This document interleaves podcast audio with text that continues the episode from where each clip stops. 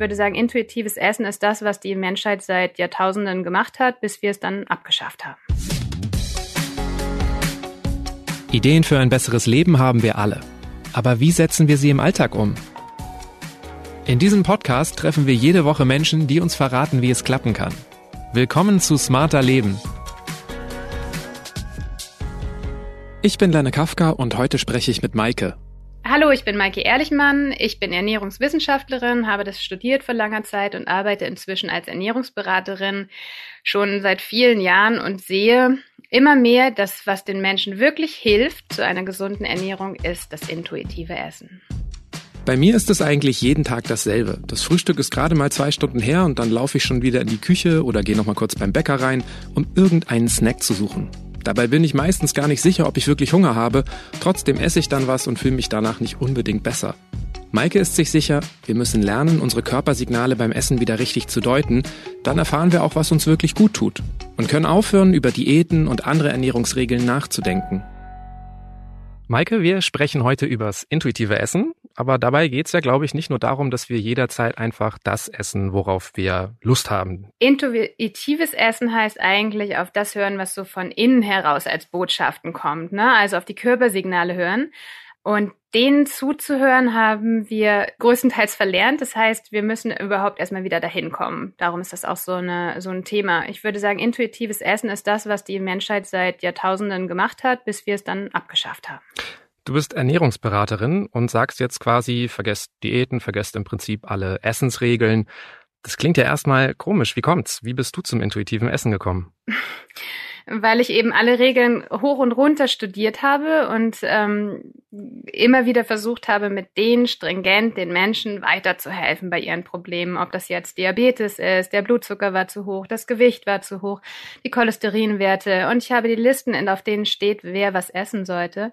Und ich habe gesehen, es hilft quasi überhaupt nicht, denn wir arbeiten da nicht mit Maschinen, wir arbeiten ja schließlich mit Menschen. Und dann habe ich einfach eine Langeweile geguckt und gesucht, was gibt es denn für Alternativen? Wie kriege ich denn Menschen jetzt auf dem psychologischen Weg allein auch schon mal dahin, ihr Essverhalten zu ändern? Und mit dem intuitiven Essen schlägt man zwei Fliegen mit einer Klappe. Vom Körper her perfekt das, was er braucht und von der Psyche her geht's einem einfach richtig gut damit. Klingt so ein bisschen so, als ob das, was du im Studium gelernt hast, gar keinen Sinn ergibt. Ähm, ja, Tatsächlich ist es ein bisschen so.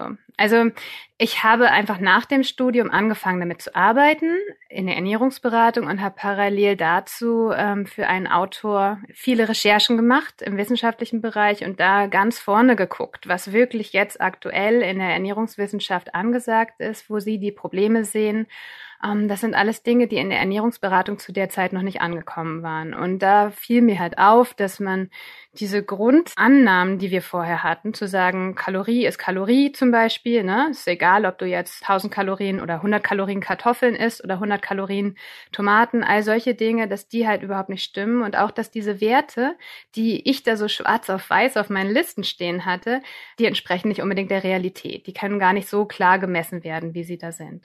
Aber gibt es nicht für manche Ernährungsstile auch gute Gründe? Also zum Beispiel gerade beim Intervallfasten heißt es ja immer, das unterstützt unsere Selbstheilungsprozesse im Körper. Stimmt all sowas auch nicht? Ja, das wird jetzt schwierig. Ich will ja gar nicht sagen, dass alle Wissenschaft nicht stimmt. Ne? Ich bin vor allem immer daran zu sagen, diese nährstoffspezifischen Herangehensweisen, wie im Chemiebaukasten zu basteln, das läuft nicht. Intervallfasten finde ich ein ganz, ganz interessantes Thema.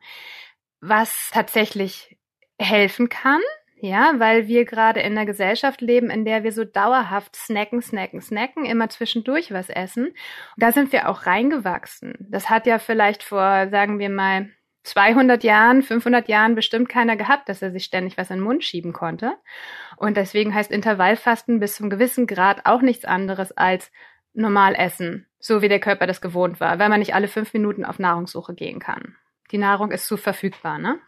Über das Intervallfasten haben wir im Podcast auch schon gesprochen. Wir haben aber auch über Clean Eating, zuckerfreies Essen, umweltfreundliches Essen gesprochen. Heute über das intuitive Essen.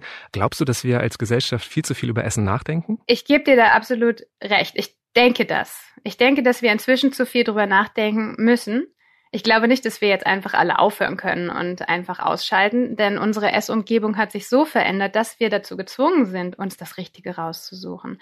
Aber ich wünschte mir, wir müssten das gar nicht, wenn wir sagen würden, es gibt nur die Geschäfte, wo es so ganz normales, echtes Essen gibt die Basics, nicht hochverarbeitetes Industriezeug und ähm, normale Mahlzeitenrhythmen und ungestresste Leute, die nicht im Kopf schon völlig verquer sind und verwirrt sind von diesen Jahrzehnten von Ernährungslehren und Diättrends, dann könnten wir aufhören mit Nachdenken.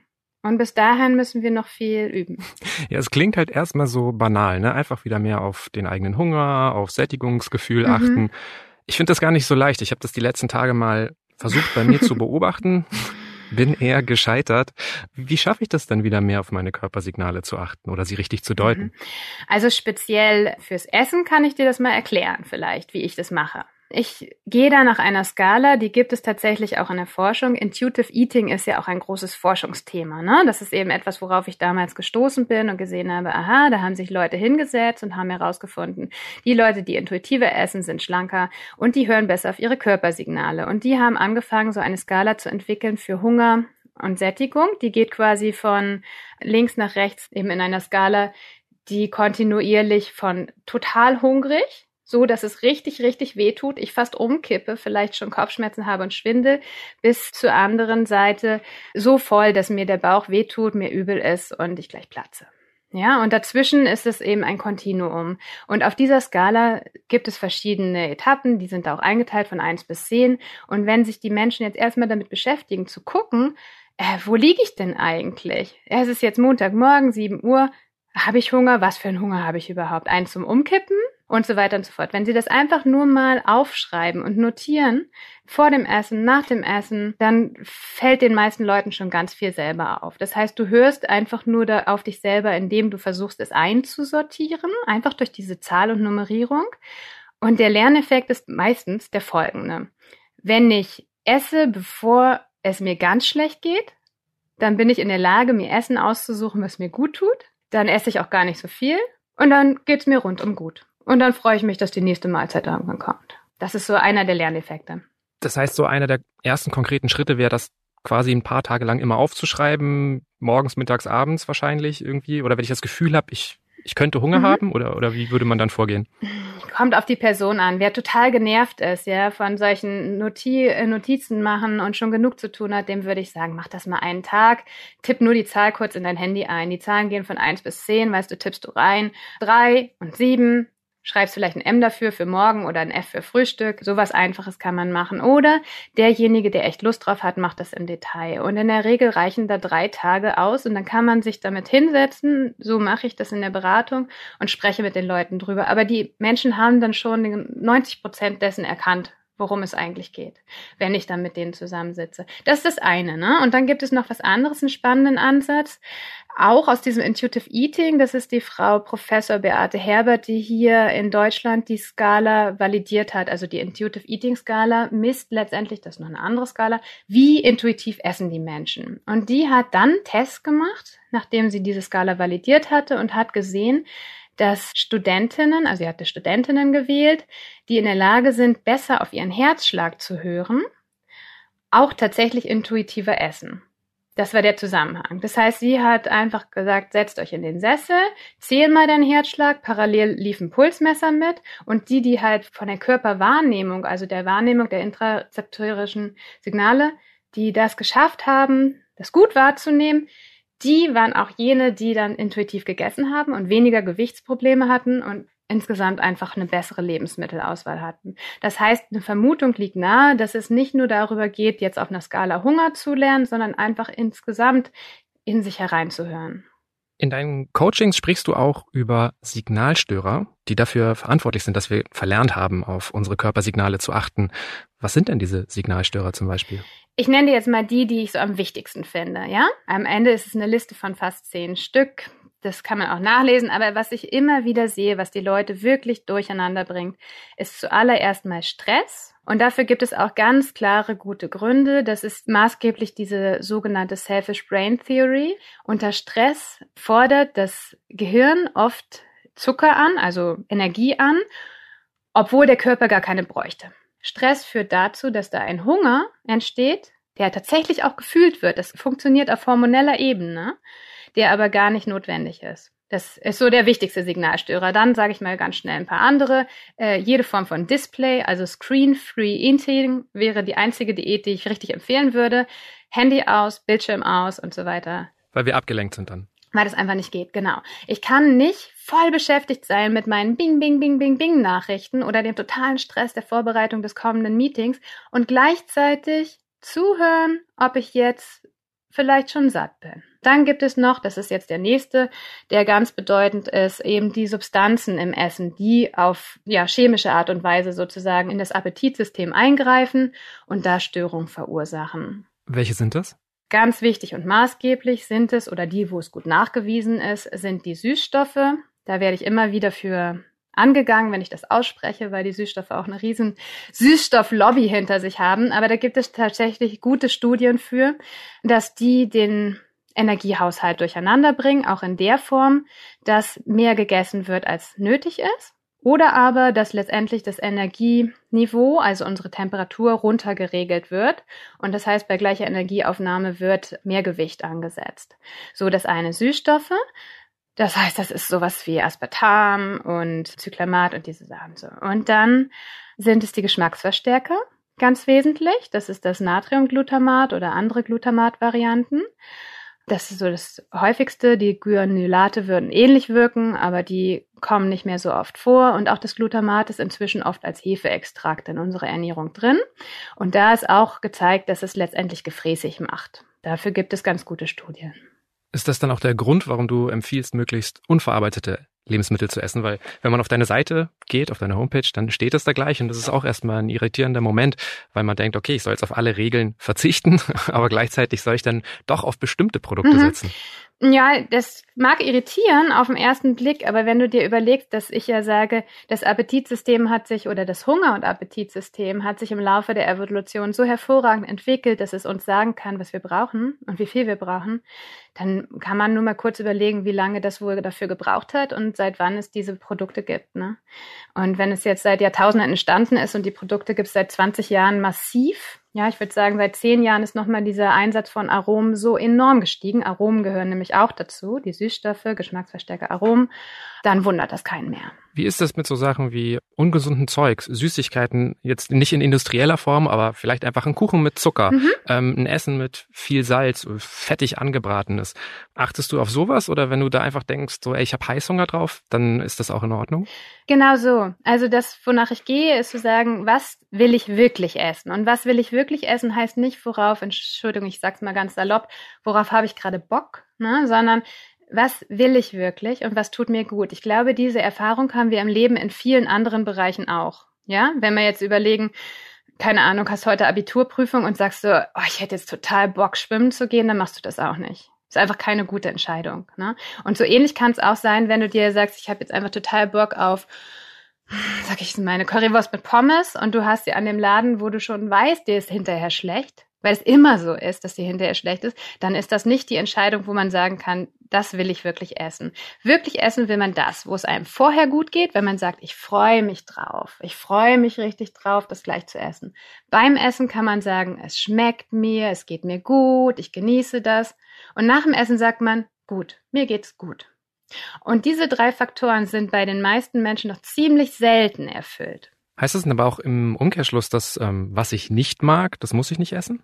Ja, das ist die Frage, was du wirklich nicht magst. Ne? Es gibt ja so Sachen, wo man einfach sagt, das sieht so komisch aus. Das hast du vielleicht nie probiert. Da kannst du nicht wirklich behaupten, du magst es nicht. Aber wenn du etwas wirklich nicht magst, geschmacklich, und du hast es ehrlich probiert, genau, brauchst du nicht. Gibt kaum Lebensmittel, was man nicht ersetzen könnte. Okay, du hast auch gerade was Interessantes angesprochen. Ähm, kann es sein, dass wir auch Lebensmittel erstmal probieren müssen, um auch Appetit auf sie zu bekommen? Ja, unbedingt. Das ist der Punkt. Das können wir bei kleinen Kindern ja ganz gut, ne? Dass die ewig davor sitzen und sagen, das sieht so komisch aus, grüne Pampe will ich nicht. Und am Ende mögen sie es ganz gerne. Und so ähnlich ist es bei uns ähm, auch notwendig, dass wir uns quasi erstmal mit diesem Datensatz füttern. Denn es geht hier um eine Beziehung zu dem Lebensmittel und die Sprache ist letztendlich oder eine Beziehung zum Essen und die Sprache geht in Lebensmitteln. Wenn ich also Appetit auf was habe, kann ich nicht Appetit auf den Nährstoff haben. So wie immer dieses Nährstoffdenken bisher in der Ernährungsberatung wäre. Ne? Ich kann nicht sagen, oh, ich hatte so Bock auf Omega-3, aber man könnte eben sagen, Lachs, ich würde gerne mal wieder Lachs essen oder die Walnüsse oder so etwas. Oder man nimmt einen Löffel Leinöl und denkt, das kann so weitergehen, ne? Nehme ich noch einen und noch einen.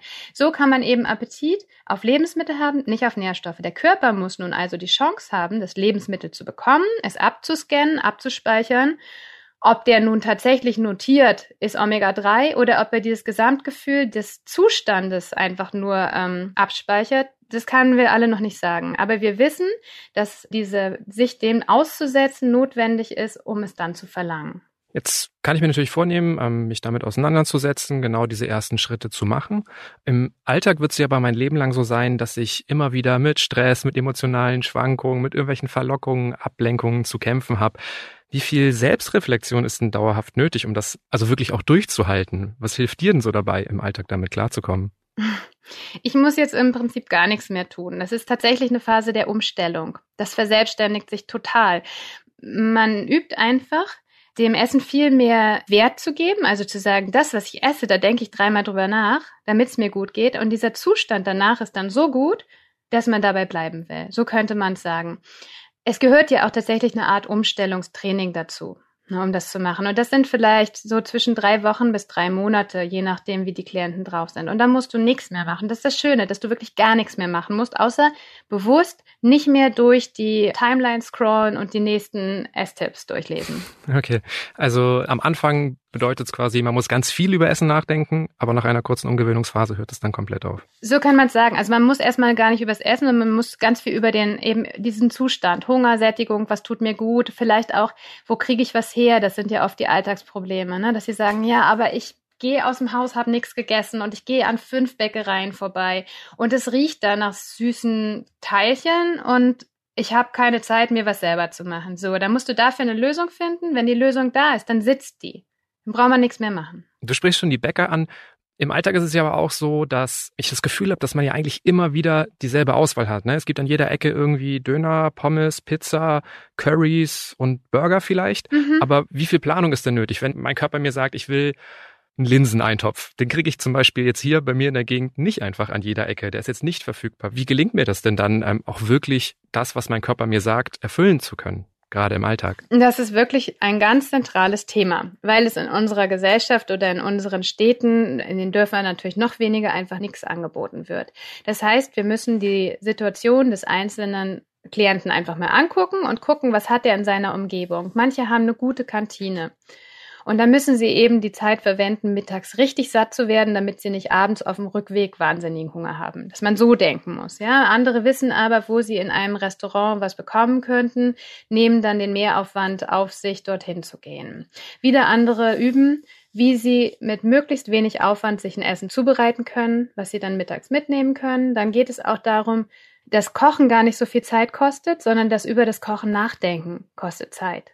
Ja, es heißt, wenn ich mit den Leuten trainiere, etwas, was ich so Küchencleverness nenne oder so eine Küchenlogistik, trainiere darüber nachzudenken, wie ich Montag, Dienstag, Mittwoch ein bisschen organisieren kann, welches Einkaufen zweimal die Woche reicht, damit alles da ist und welche Gerichte ich abends in zehn Minuten gemacht habe, dann klappt das. Und dann fällt es auch enorm leicht, wenn du dann weißt, du hast vielleicht den Linseneintopf nicht zu Hause, aber du weißt, du brauchst 15 Minuten für die hervorragende Linsensuppe mit Kokos, die du einfach so aus dem Ärmel schüttelst, während du nochmal deine Wäsche aus in die Waschmaschine steckst oder so. Dann kannst du auch viel gelassener abwarten. Du hast jetzt auch gerade schon die Kantinen angesprochen und damit verbunden ist ja auch ein anderes Problem. Wir skypen jetzt gerade um halb eins. Wir müssen uns ranhalten, wenn ich hier gleich noch Mittag haben will. Die Kantine schließt bei uns um halb zwei.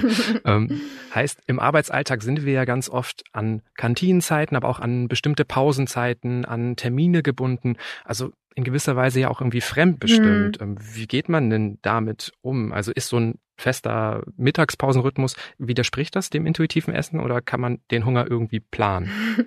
Sehr gute Frage. Ist tatsächlich auch ein Forschungsthema, deswegen muss ich so ein bisschen schmunzeln, weil es immer wieder diskutiert wird, wer braucht sein Essen wann. Und da wurde ganz gut beobachtet, dass wir zwar feste, also eigene Rhythmen haben, sowas wie der eine isst morgens mehr, der andere braucht abends mehr, aber so diese leichten Nuancen, sagen wir mal anderthalb Stunden früher oder später, da kann sich der Körper ganz gut an einen festen Rhythmus anpassen und da bedeutet das einfach wiederholen, wiederholen und der Körper frag dann danach. Ja? Das heißt, wenn du immer um eins isst, kriegst du auch um eins Hunger. Angenommen, ich merke jetzt bei der Arbeit, ich bekomme Hunger. Wie gehe ich denn eigentlich mit denen um? Also kann ich den ruhig warten lassen? Muss ich den immer sofort direkt befriedigen und sagen, hier, du kriegst dein Essen?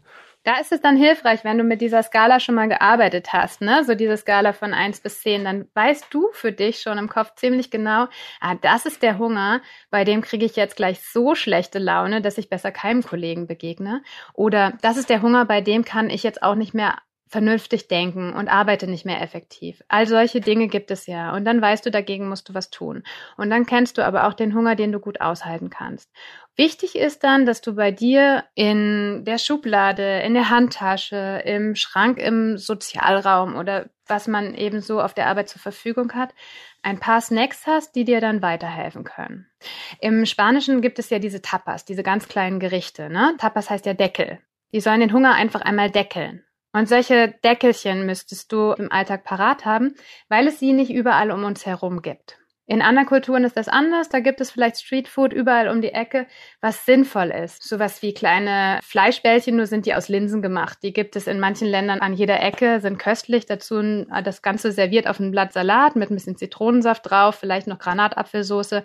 So, das ist doch königlich. Das kannst du dir eben mal zwischendurch genehmigen, schmeckt gut, macht dich total satt, Proteinbombe und glücklich.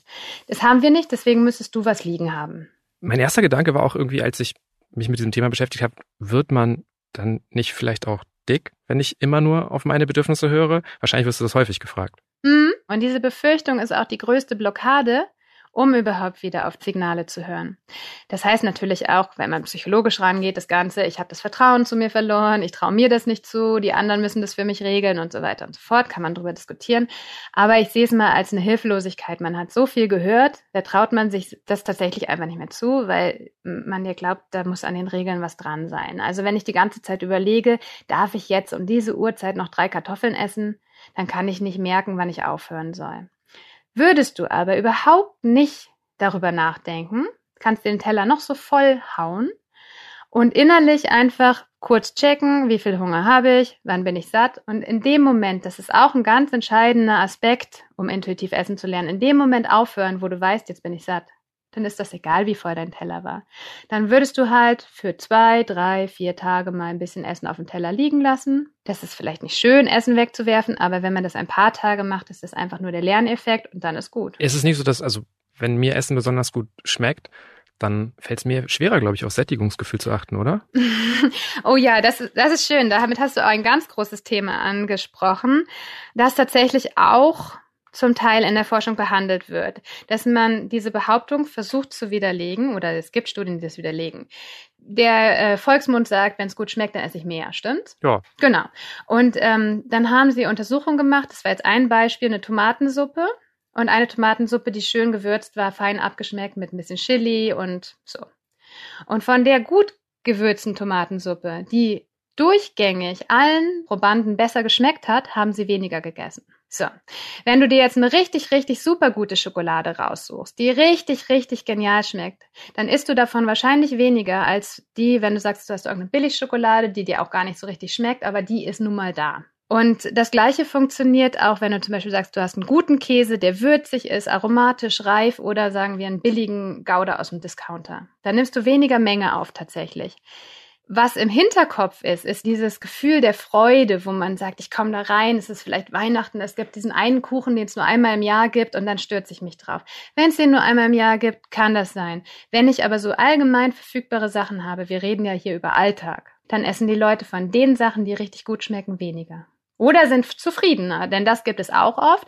Die Menschen kommen aus der Kantine, hauen sich den Bauch ziemlich voll, um bei diesem Vollhauen zu bleiben, nicht nur den Teller, sondern auch den Bauch und hinterher sind sie trotzdem nicht zufrieden und dann suchen sie noch irgendwas. Würdest du denn sagen, dass wirklich jeder sich so ernähren kann? Also ist es eine Ernährungsart, die wirklich für alle Menschen möglich ist oder gibt es bestimmte Leute, die das eher lassen sollten? Ja, alle normalen Menschen ja. Das ist ja die Logik. Wenn ich sage, evolutionär hat sich das so entwickelt, das System funktioniert, um uns gesund und fit zu erhalten, dann sage ich ja auch, es ist eben für alle Menschen. Wenn jetzt jemand kommt, der eine ganz, ganz akute, schwierige Nierenerkrankung hat, und in ganz engen Richtlinien gucken muss, dass seine Kreatinwerte stimmen.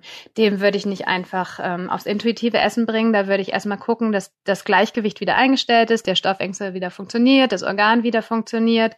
Und wenn dann alles stimmt, könnte man sehen, wie diese Vorgaben, die derjenige vielleicht jetzt, sagen wir mal, aus dem Krankenhaus vom Dialysewert mitbekommen hat, ähm, wie diese Vorgaben ohnehin seinen Bedürfnissen entsprechen und wie man dann diese Bedürfnisse stärken kann. Was ist mit Leuten, die gerne abnehmen wollen? Wir haben jetzt eben schon gehört, dass man nicht dick wird davon und ich habe jetzt mehrfach gesehen, dass zum Beispiel das intuitive Essen auch mit schlank trotz Pizza, schlank mit dem Lieblingsessen beworben wird.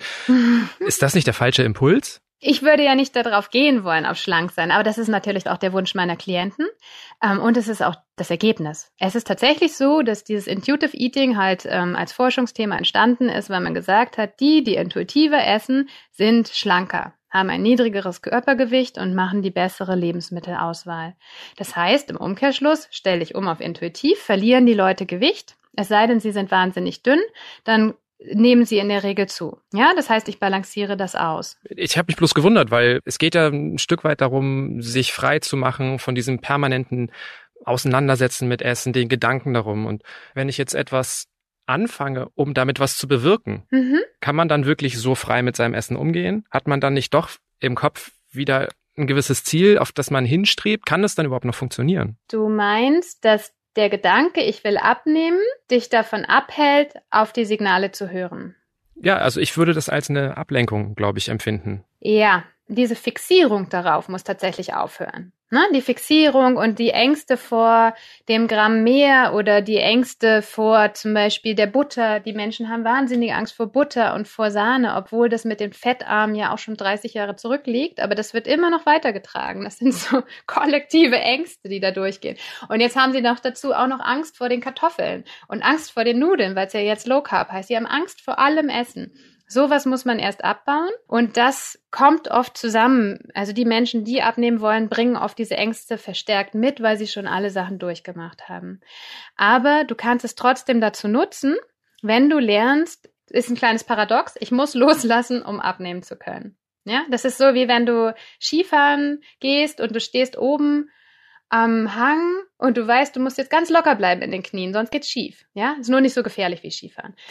du musst, du, du musst es schon einmal hinkriegen, irgendwo da diese Entspanntheit reinzuholen. Und dafür gibt's dann ja eben den Trick, dass die Leute sich an etwas festhalten können. Und das sind die Zahlen auf diesen Skalen, wie mit dieser Hungerskala zum Beispiel. Und das hilft dann auch, dass sie dann doch sehen, ah, es gibt etwas, woran ich mich festhalten kann. Und nach ein paar Tagen stellen sich die Erfolge ein und dann ist gut. Sag mir doch mal zum Schluss, ähm, wir haben es gerade gehört, viele Leute machen das tatsächlich, um abzunehmen. Warum fühlt es sich denn für dich einfach besser an, dich so zu ernähren? Ich denke ja gar nicht so sehr an mich, ne? Dabei. Irgendwie, ich habe meine, meine Ernährungsprobleme, die auch im Studium sicherlich mal verstärkt werden. Ne? Da wird ja viel so ein Denken geschürt.